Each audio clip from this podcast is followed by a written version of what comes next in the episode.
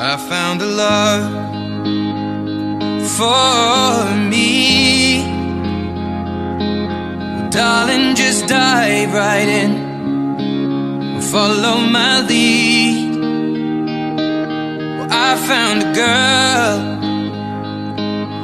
Good morning and hello everybody. Welcome aboard American English Express. I'm your host Oliver. 各位好，欢迎搭乘美语早班车。 Waiting for me. Yesterday we talked about really colorful ways of describing people, you know, regarding people's personalities or behaviors. And it's so interesting to learn that English language can be so vivid, you know, when describing in this uh, in this regard. Well, today we'll continue to talk more about this um, topic, and uh, hopefully you will learn as much as possible. And remember, take notes. In my 昨天跟大家呢，就是 分享了一些英语当中非常有趣去描述人物性格呀、行为的一些很生动的表达。今天我们跟大家继续来去补充一些让大家可能觉得嗯特别有意思的一些英语的说法。所以呢，学习的同时呢，也是希望各位呢能记记笔记。When you said you 今天跟大家去分享的第一个呢，就是说生活中有洁癖的人怎么去讲呢？特别这段时间可能疫情的原因呢，我也有发现，真的有些人真的是有点，我个人觉得过度的在保护自己。OK，那以前有遇到过，可能别人就是哎呃，别人用过的麦克风，他一定要用这个卫生纸把它。这个包起来，然后才能说话。当然了，其实干净卫生是最基本的，但是如果有点过度的去注重这方面，就让人就觉得有洁癖，对吧？那我们首先了解一下洁癖在英文中怎么去说。在英文中来表示一个洁癖呢，其实常说是 a clean freak，哎，好像不好的一个词，a clean freak。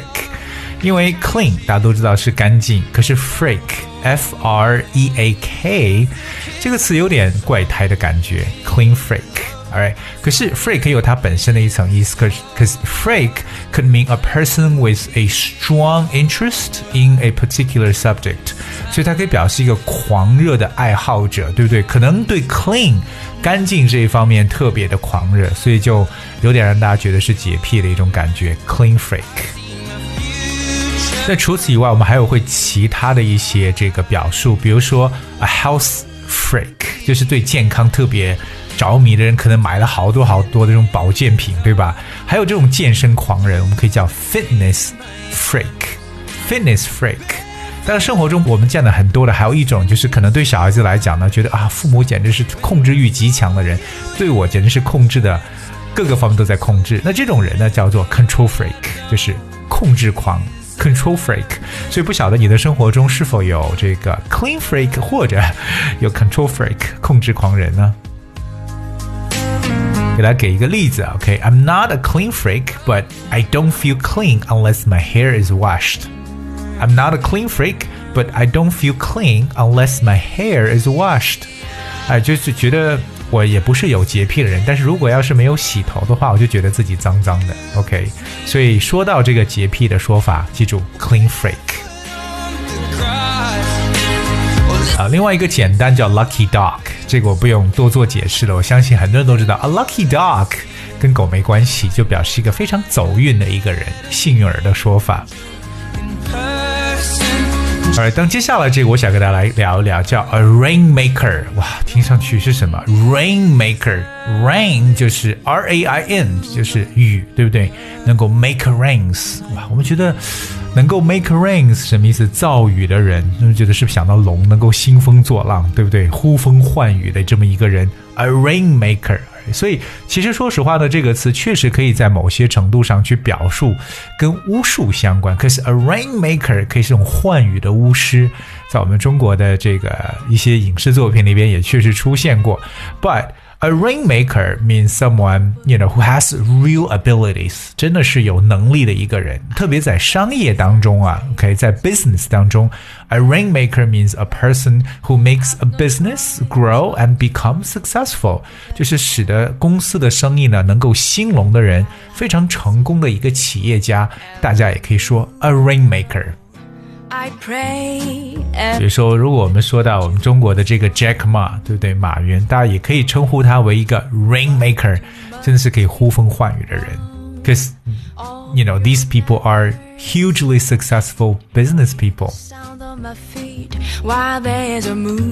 在我们国内呢，有些时候我们也说一个人呢很没有主见，对不对？那听到什么就是什么，他就很容易相信。我们在俗话中把它称为耳根很软的人，对吧？那也就是说一个没有主见的人。那英语中怎么去描述特别没主见的人呢？呃这个表示很形象，叫 a pushover。Someone's a pushover，呃，叫 push，p u s h over，that's o v e r，我们把它合到一块儿，a pushover。What is a pushover? Well, a pushover is a person who's easy to persuade or influence. 真的是就是容易去说服的人，耳软心滑、耳耳根很软的人，或者说特别好说话的人，就是 a pushover。 But the 比如说呢，我想他一一定不会同意吧，他不是一个很好说话的人。You know, I don't think she will agree. She's no pushover. 所以记住，可能被人推来推去的这个 pushover，就是有点我们所说的没有主见的一个人。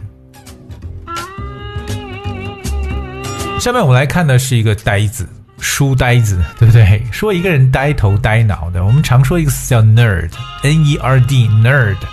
nerd 这个词大家其实用过很多，对不对？那还有一个词可以去备用的，叫 dork，d o r k，dork。So when you describe someone as a dork, also means like he or she is a nerd. OK，当然我们有一个常讲那种 IT 男呢，对那些做 IT 的人就觉得呆头呆脑的，有一个词叫 geek，G E E K geek，right？Like if someone's geeky，就感觉有点好像 不懂得太多的这种人情世故了。OK，就是一个 geek。 I have stood many times. So 我们说到这个 nerd when dork means like a person who's boring, stupid, and not fashionable，哎就是觉得比较落伍的人。OK，就觉得特别没有什么意思跟他待在一起。当然，它也可以表示一个电脑迷。So a nerd could also be a person who's very interested in computer. Oh, you'll never see my shade. Or with the sound. Alright，接下来我们要看一下，就是说到一个聪明的人该怎么讲。Alright，在美语，在这个美国英语当中，我们说到聪明的人呢，叫做 smarty pants。smarty pants 跟裤子扯上关系，p a n t s pants 是裤子，对不对？前面说 smarty s m a r t y。 Smarty pants 就有点表示这种自作聪明的人。这个词我觉得其实并不是说一个褒义啊，它就是一个怎么讲？就说哎，你真的是很自作聪明啊，You're acting like a smarty pants。另外，在英文当中，我们还有一个说法叫 smart ass，这个更加的口语化，我们用 ass a s s，you know，come on，you're just being a smart ass，就是很聪明的一个人，自作聪明的一个人。那比起我们所说 clever、smart、intelligent，可能那些词会更正面一点。可是 smart ass 比较口语化。在学生当中啊，特别是小学生，对不对？我觉得特别有意思一个场景，就是经常去报告老师，去打报告，对不对？打些小报告，这种人呢，喜欢 tattletale。那英语中有这么一个词，就是告密 tattletale。我们来拼一下这个单词 t a double t l e t a l e，一个单词 tattletale。 like a tattletale land. tattletale 告密者，OK，喜欢搬弄是非的，特别喜欢打小报告的人就叫 tattletale。 And you only see OK，比如说像一个小学生的说的这么一句话，Well, I don't want to be a tattletale. Besides, Peter gave me half of the chocolate candy bar this morning. the face of a sinner. Well, I don't want to be a tattletale. Besides, Peter gave me half of his chocolate candy bar this morning. 我不想打小报告，那因为呢，Peter 早上呢还给了我他半条巧克力吃呢。所以我们说到这个告密者或者说打小报告，就叫 tattletale。tattletale。而英语中呢，还有一个表示这种很难伺候的人，对不对？很难伺候的人，这个说法叫 high maintenance。 high maintenance，而高维护的人，因为我们学一个单词 maintenance，m a i n t e n a n c e，maintenance， Maintenance. Well, maintenance is the act of keeping something good condition by checking or repairing it regularly. 这个词表示维护或保养的意思，maintenance。所以说这个人是个高维护的人，high maintenance， 就是很难去伺候。Someone's very difficult to please. High maintenance. 我们平时说到这个汽车的维修啊，汽车的维护或保养叫 car maintenance。所以这个词呢，希望各位来记一下。这毕竟来讲，是我们今天可以说学的稍微有难度的一个单词，and that is maintenance。今天跟大家来去教了一些特别有意思的说法，不知道还记不记得，对不对？从有洁癖的人 clean freak，对吧？控制狂 control freak，还有就是呼风唤雨的人 rainmaker，这种表示商业中特别成功的人士，以及耳根软的人 pushover，等等等等。就是希望各位把这些词呢这么有意思，所以在生活当中尽量的多去使用。All right, guys, we have for today's show. 今天的节目就到这里。今天的节目最后呢，送上一首经典的歌曲《There for You》。You. Thank you so much for tuning. Until tomorrow.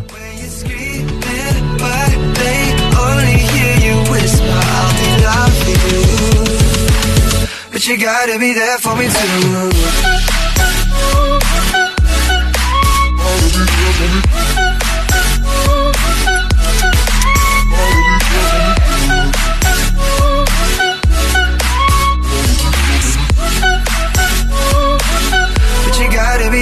Me too.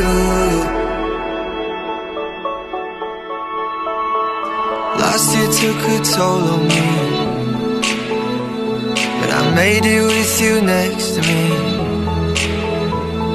Around the world and back again. I hope you're waiting at the end But I can't do this alone. Sometimes I just need a light. If I call you on the phone Need you on the other side. So when your tears roll down your pillow like a river I'll be there for you. I'll be there for you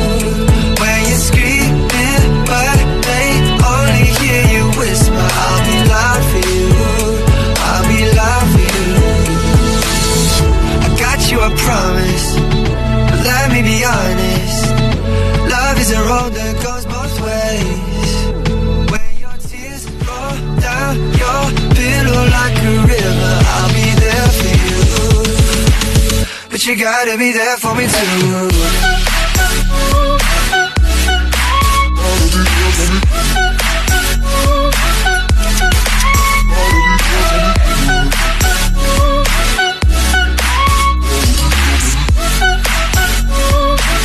But you gotta be there for me too. Of you for nothing.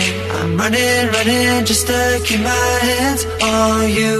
There was a time that I was so blue. What I got to do to show you? I'm running, running just to keep my hands on you. Running, running just to keep my